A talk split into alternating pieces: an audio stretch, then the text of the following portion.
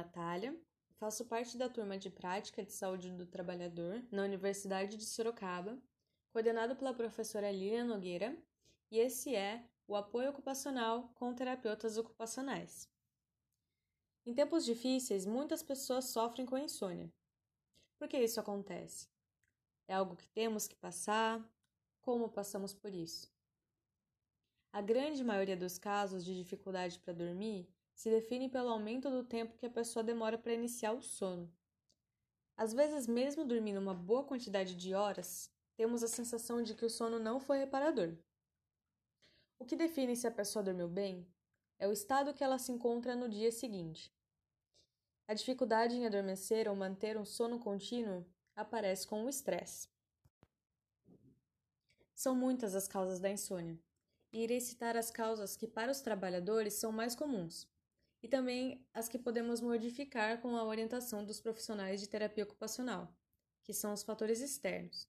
Dentre eles estão o estresse da vida cotidiana, as alterações de turno de trabalho, poluição sonora, ruídos, poluição luminosa, dormir fora de casa, hábitos comer muito antes de dormir, atividades excitantes antes de dormir, como reuniões, preparação de projetos, apresentações ou brigas e conflitos.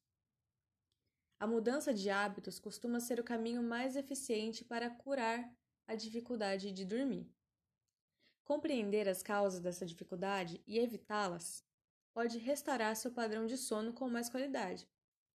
Do contrário, poderá levar a diversos problemas, como improdutividade, dificuldade de concentração, falhas de memória, depressão, ansiedade, irritabilidade, hipertensão, doenças cardíacas, diabetes, compulsão alimentar, alteração de humor, isolamento social, indisposição baixa imunidade e envelhecimento precoce. Ufa, as consequências são muitas. E para tentar melhorar a qualidade do seu sono, aqui vão algumas dicas para melhorá-lo. Estabeleça a sua quantidade ideal de horas de sono e durma apenas as horas necessárias. Pratique exercícios físicos regularmente. Não tome bebidas com cafeína ou energéticos à noite. Estabeleça um horário determinado para levantar e se mantenha fiel a ele. Não deite imediatamente após ter se alimentado. Evite dormir à tarde. Não deixe a TV ligada e evite instrumentos de mídia antes de dormir, como computador, celular e videogame. Crie um ritual para dormir. Leituras leves, oração, música suave. Mantenha um ambiente agradável. Temperatura agradável, pouca luminosidade, um bom colchão e um travesseiro adequado e também o mínimo de barulhos ao redor. Tenha uma rotina de vida leve, agradável e saudável.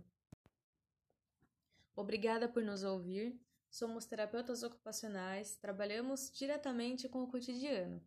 Se você quiser falar mais sobre esse tema ou outros temas que impedem você de viver o seu cotidiano, entre em contato através do e-mail apoio ocupacional 2020@gmail.com e agende um horário. É gratuito.